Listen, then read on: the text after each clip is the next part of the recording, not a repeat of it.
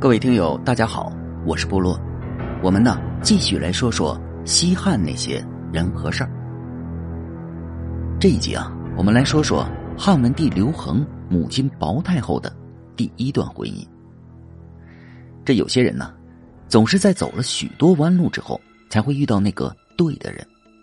汉文帝刘恒的母亲薄太后就是这样的。我们呢，先做一个假设：一个人是皇帝。那么他的父亲是什么身份呢？按照中国历史的惯例啊，皇帝的父亲身份有三个。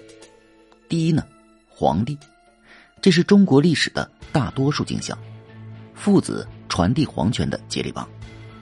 第二呢，太上皇，比如啊，刘邦在登基之后，尊父亲刘太公为太上皇。第三呢，追尊为皇帝。如果啊。开国皇帝的父亲在建国之后已经不在世的话，那么皇帝也会选择追尊自己的父亲为皇帝。比如啊，曹丕登基之后，追尊曹操为太祖武皇帝。楚汉之际啊，在西魏王魏豹的身上发生了一件奇葩事儿。大名鼎鼎的相面大师许父给魏豹的老婆薄姬相面之后啊，下了一个结论：啊。这个女人将来会生下个天子啊！激动、兴奋，迅速在魏豹的整个家庭蔓延。因为啊，许父相面从来就没有发生过没有应验的情况。魏豹推理啊，既然我的老婆将来会生下天子，那么情况呢只能有两个：要么自己打下了天下，成为了陛下；要么儿子接续了自己的事业。最终获得成功，登基称帝了。按理论来说啊，魏豹的推理确实是没毛病，但是魏豹呢忽略了一个问题：薄姬这辈子会不会只有他一个男人呢？这秦汉之际的社会风气啊是很开放的，女子和丈夫离婚那是随随便便的事儿，而且呢，那是一个风云激荡的时代。魏豹最终会不会活下来？其实啊。都是个未知数。可魏豹呢，对自己的贵族身份和个人能力一直啊很有自信，这个问题压根儿就没在他的思维里面闪现过。从此，魏豹同志在努力工作的同时啊，利用一切空闲时间来造人。可薄姬的肚皮呢，始终是一马平川，没有任何的动静。历史的车轮依然在滚滚前进着。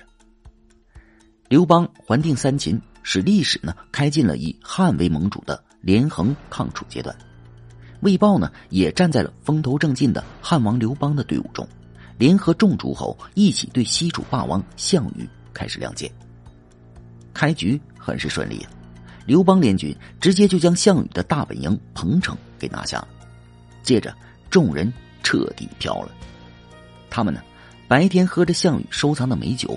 晚上呢，享受着项羽从咸阳城搜罗来的美女，就是忘了当时的世界还是洪水滔天的现实呢。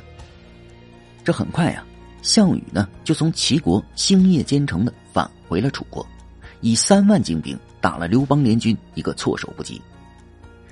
突然取得的胜利让刘邦疏忽了防备，且他自己呢也根本不具备操盘大军团作战的能力，那败的叫一个惨。死伤的士兵让河水都断流了。结果是，那些暂时站在刘邦的诸侯，又及时的站在了项羽的队，奉项羽为盟主了。没办法呀，现实很残酷，谁的拳头硬，众人呢就跟着谁混。这其中啊，就包括魏王魏豹。魏豹啊，给刘邦请了个病假，回去之后呢，就直接就在黄河渡口实施了一级戒备。那是一个信号，魏豹是在对刘邦说：“嗨，哥呀，我不跟你混了。”哼，刘邦啊，就一个感觉，屋漏偏逢连阴雨，雪上加霜的感觉呀。而事实是，刘邦要想在荥阳一线站稳脚跟，就必须将魏豹的西魏国统战过来，或者是兼并过来。刘邦啊，首先选择了成本比较低的外交手段。使者立即到了西魏国，就被魏豹一顿狂怼。哎，看看你们汉王啊，就是个农民，满嘴脏话。哼，哥呢是贵族，他和我呀不是一路人。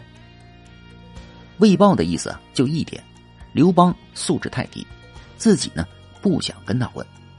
而魏豹呢没有说出口的可能是，刘邦现在的实力太弱，影响自己或者将来的儿子成为天子。利基的外交失败了，打是刘邦唯一的选择了。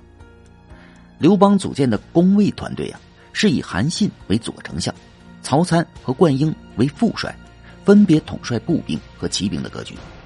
这几位啊，都是当时的精英人物啊，加上魏国本就是势力弱小，又没有拿得出手的战将，结局呢，肯定是败了。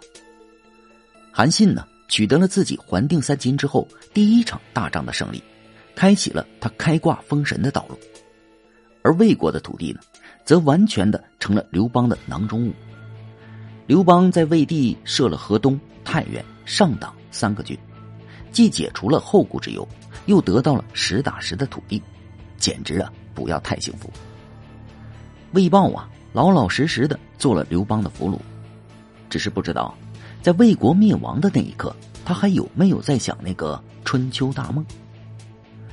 哎，或许许父这次失算了吧。对，人呢总要找点理由来安慰自己嘛。楚汉相争聚焦在了荥阳城下，项羽的精锐一齐向刘邦发力，荥阳城啊眼看就要守不住了。刘邦在属下纪信的配合下，突围出了荥阳城。而守城的周柯和纵公却根本不相信留在城中的魏豹，那就杀了吧。这魏豹啊，在老婆的肚皮没有任何动静的情况下，人生谢幕。可事情的发展呢，也在证实许父的预言没有错。刘邦啊，有一次闲溜达，突然就被一个正在干苦力的女人的气质折服了。多年行走江湖的经验告诉他，这个女人。不简单，啊！寡人收了他吧。可刘邦啊，很快的又在乱花丛中迷失了双眼，将薄姬给忘了。薄姬少年时啊，有两个很好的玩伴，三人呢曾经相与盟誓，苟富贵，勿相忘。而另外两个人呢，此时都身在刘邦的后宫军团里，他们一起啊为薄姬助力。汉王啊！你可能忘记了一个美女哦。薄姬呀，终于面对面的和刘邦产生了交集。这站在汉王刘邦的面前呢，薄姬呢羞羞答答的说：“啊，我昨天夜里做了一个梦，梦见一条龙在我的肚子里。”刘邦大喜呀，啊，哈哈哈，那寡人这就成全你吧。这曾经啊。魏豹呢，无数次努力都没办成的事情，被刘邦呢一次就给办成了。薄姬怀孕了，而且呢生下了一个男孩哼，不卖关子了，这个男孩呢就是后来大名鼎鼎的汉文帝刘恒。刘恒呢作为刘邦的儿子，却绝对不是皇位的有力竞争者，甚至说啊他根本就没有机会，因为啊有嫡子刘盈。还有刘盈强势的母亲吕后，薄姬啊，自然也是刘邦后宫的边缘人物，因为刘邦后来再也没有和他同床共枕过。既然是一盘凉菜，那就离长安城远一点吧。薄姬后来啊选择随儿子刘恒去了代地，这母子俩呀，在代地呢也是异常的低调，关起门来过自己的小日子。所有人呢都忽略了这对母子。可正是因为他们低调的作风，才最终呢避免了在吕后执政时期覆灭的命运。吕后驾崩之后啊，长安城里迅速的刮起了一股腥风血雨，吕氏集团被刘邦那些一统打天下的功臣们给团灭了。刘氏诸侯王和功臣派博弈的结果是，功臣派胜出了，主导了汉帝国的话语权。功臣派们一致认为啊。未央宫的皇帝不是汉惠帝的亲生骨肉，得重新呢立个皇帝。哼，他们呢只是害怕将来小皇帝长大了以后啊，吕后平反为由头找他们算账而已。可这些呢，却成了代王刘恒的机会了。功臣派啊，想在皇族里找一个为人随和、仁孝，在长安城中呢没有任何根基的人。这恰巧啊，刘恒呢都符合。好了，就是他了。许父的预言呢，到此时才算应验了。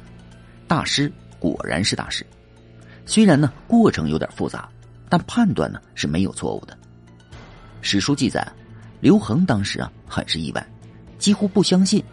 可是命运呢，有时就是这样，由不得你，他会裹挟着你跨越式的前进呢。如果啊，未报泉下有知，不知会是如何的心情。估计啊，他只能无奈的说一句：“嗨，人的命啊，天注定啊。”呵，他魏豹啊，没那种命。最后啊。再简单的交代一下魏豹的身世。魏豹啊，是根正苗红的魏国王室。陈胜大泽乡起义之后呢，魏豹的兄长魏咎投靠了陈胜。周福打下魏地之后，陈胜立魏咎为魏王。章邯出击魏国，魏咎自杀，魏豹呢，于是投靠了楚怀王熊心。在熊心的支持下，魏豹打下了魏国二十余座城，自立为魏王。项羽鸿门分封时啊，虽然侵占了魏国的一部分精华土地，但魏豹呢，作为一块入关的人员，还是得到了西魏王的实惠。历史啊，在发展的过程中，最终淘汰掉了他这个西魏王。感谢您收听本集故事。如果喜欢部落，请点击关注和订阅吧。感谢您支持部落，谢谢。